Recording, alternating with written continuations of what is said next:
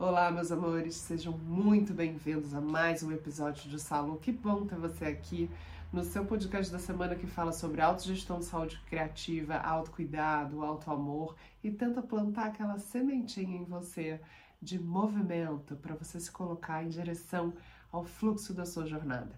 Muito obrigada pela sua audiência, que bom que a gente está aqui mais um episódio juntas e juntos. Meus amores, o que, que eu trouxe pra gente hoje? Ai, uma coisa bem difícil.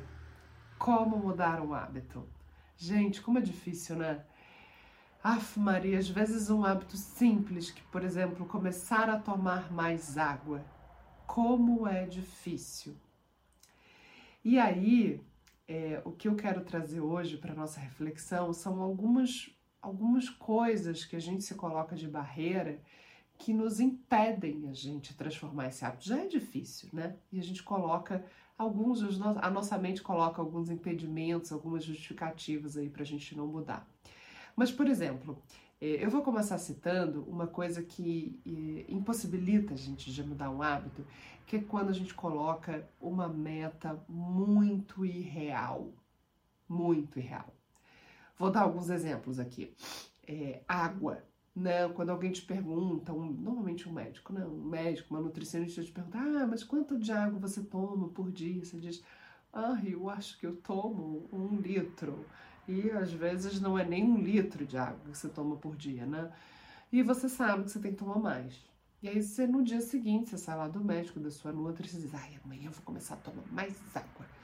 E aí você se prepara, enche a sua garrafa, coloca copo perto, na sua mesa de trabalho, na sua, do lado da sua cabeceira. E aí, o que, que acontece quando você enche três garrafas de água e vou tomar três litros de água, porque ela mandou tomar três litros de água. No dia seguinte você já quer tomar três litros de água. Gente, a sua bexiga entra em pânico. Pânico. Ela diz, meu Deus, o que, que é isso? Que enxurrada é essa? É, tem uma enchente aqui. E ela surta.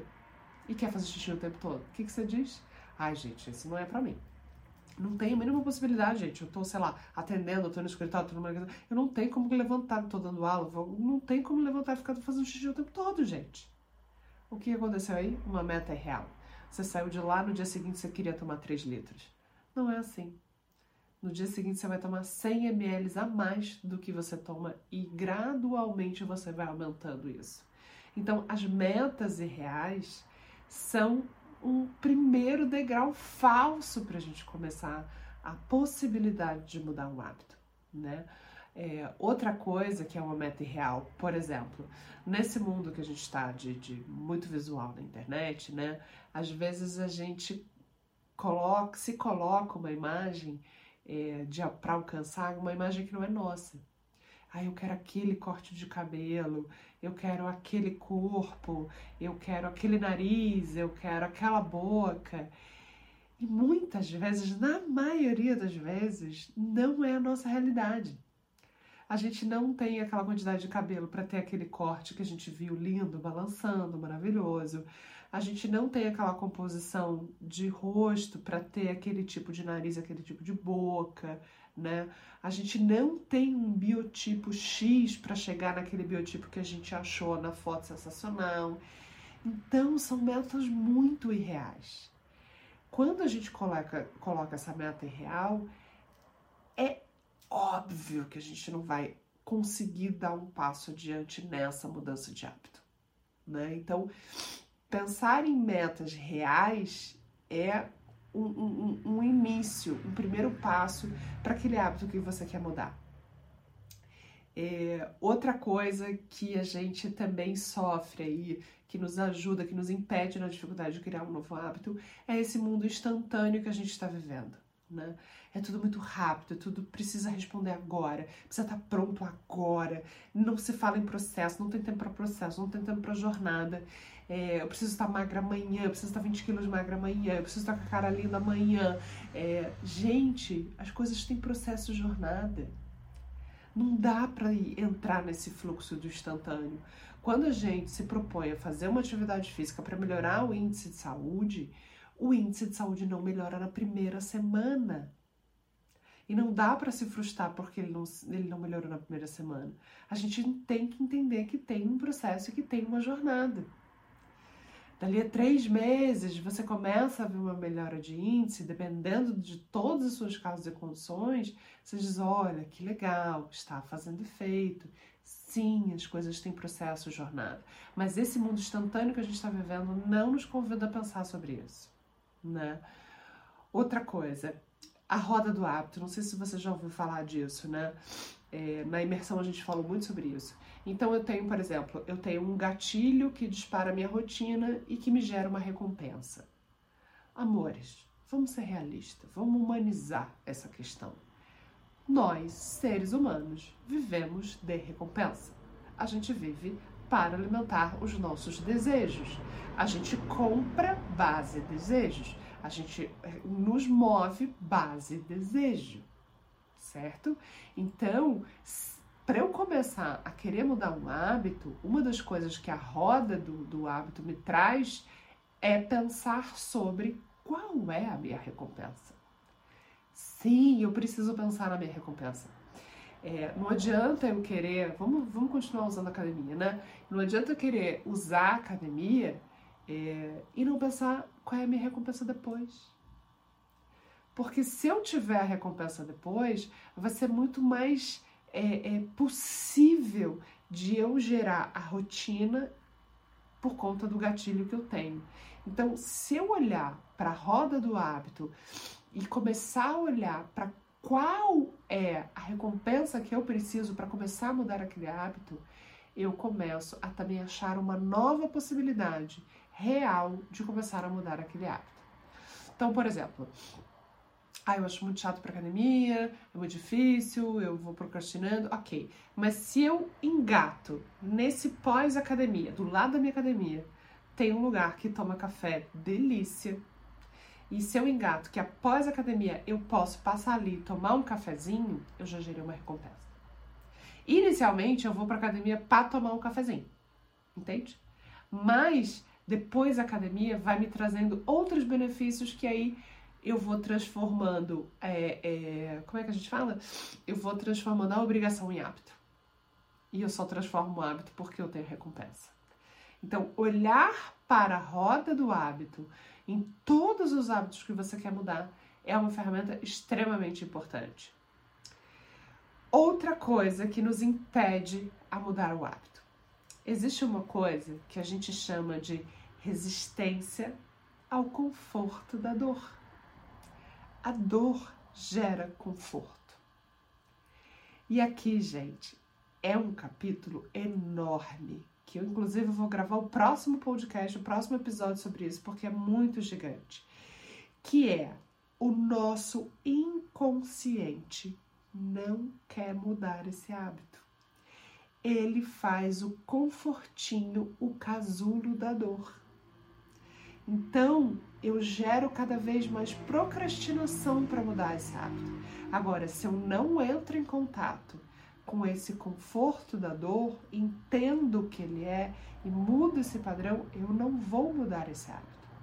Porque o nosso inconsciente diz: não, não, não, não, não, deixa, deixa, deixa assim, deixa assim, deixa assim, deixa assim, porque eu já sei qual é a reação do outro, eu já sei qual é a fala do outro, eu já sei o que, como lidar com essa circunstância ruim, é, já estou acostumada com essa circunstância ruim. Então, esse conforto da dor faz a gente estagnar na mudança do hábito.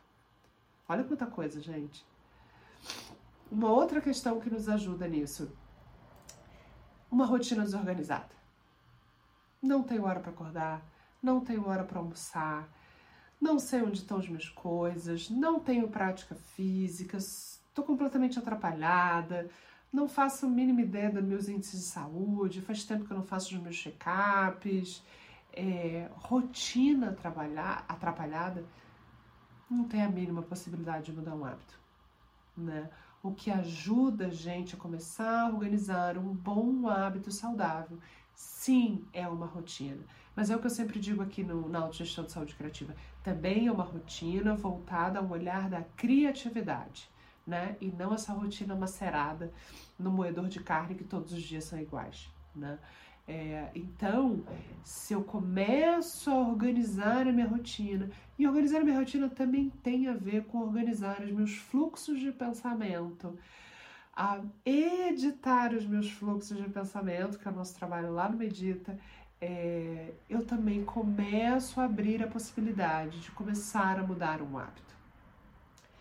E outra coisa, gente, mais uma questão: falta de criatividade. Falta de criatividade, a gente nunca pensa que ela é uma ferramenta extremamente potente para transformar a nossa rotina, para transformar um hábito. E ela é ela é. Se eu olho para a criatividade não como um talento, mas como uma forma de operar na minha rotina, ela começa a transformar o meu dia a dia. A gente associa a criatividade a coisas de artista, é longe de mim, ah, eu não tenho muita intuição, não sou muito criativa, não tenho muita habilidade. Tem. Somos criadores potentes por essência, porque toda criança é criativa. E você já foi criança, eu já fui criança, e essa criança existe dentro de você. Então, meus amores, criatividade dentro da sua rotina ajuda você a transformar um hábito. Por exemplo, quer tomar mais água? Qual é a criatividade aí? Uma água aromatizada, por exemplo, uma água num outro objeto né? Eu começo a me estimular de outras formas. Aí eu tomo água numa taça, tomo água numa garrafa, muda minha garrafa. Esses estímulos, eles são potentes. Não sei se vocês é, usam algum tipo de aplicativo de atividade física. A primeira coisa que esses aplicativos fazem são estímulos motivacionais. Né? Então, hoje treine assim, hoje treine assado. Por quê? Porque é um estímulo para você fazer aquele exercício de forma diferente, é uma criatividade, estimula a sua criatividade e a sua possibilidade, né? É, e como é que a gente começa a dar um passo, inclusive, para começar a fazer essa mudança de hábito? Primeiro, a gente faz um grande mapeamento do caos. Eu tenho que olhar o meu momento. Hoje eu tô assim com esse nariz louco. Eu tenho que olhar o meu momento do meu caos. O que, que eu tô? Onde eu tô? O meu ponto de partida. Depois, eu não vou já mapear o que eu quero mudar. Eu vou alcançar a minha coragem de dizer sim, sim, eu me permito. Sim, eu me acolho por estar nesse momento. Sim, eu mereço. A gente precisa tanto dessas palavras. Permissão, acolhimento e merecimento porque a gente, dentro das nossas educações, recebemos padrões que não estão conectados a merecimento, pertencimento. Então, quando a gente trabalha com essas afirmações, elas são poderosíssimas. Então, primeiro eu mapeio o caos, depois eu me digo, eu mereço mudar. Eu mereço alcançar o que eu quero, eu mereço ser feliz, eu mereço ter uma vida isso, isso, isso. E aí os seus objetivos, né? E aí eu vou fazer um mapa da mudança, o que eu quero mudar, onde eu quero mudar, quais são os setores da minha vida que eu quero mudar. Aí, para eu começar a mapear o primeiro passo da minha mudança. É tão poderoso, gente. A gente falou tanto isso nas lives de imersão e todas essas lives estão salvas no Instagram se você quiser tá? Elas têm esses nomes, Mapa do Caos, Coragem de Dizer Sim, elas estão todas salvas lá, tá? É, e, e é muito potente você olhar para essa jornada dessa forma. Então fica aqui o convite para você olhar aí para o seu cantinho, olhar para o hábito que você quer mudar e começar a mapear o que, que é, o que, que é que está me impossibilitando a mudar esse, esse hábito.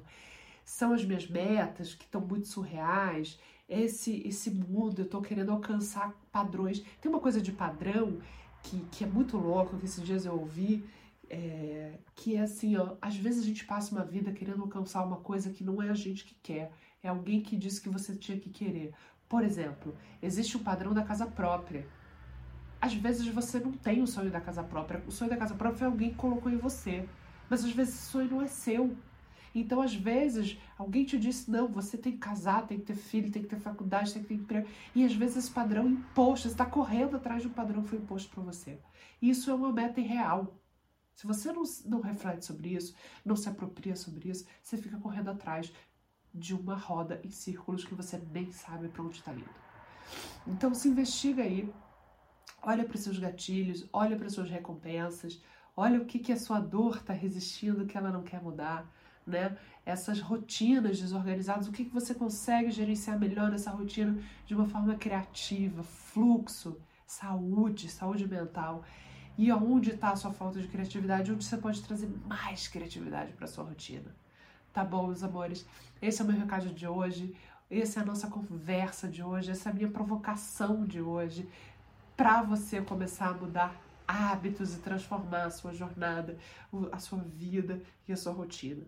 Muito obrigada, um grande beijo e a gente se vê no próximo salão. Salão e bons ventos!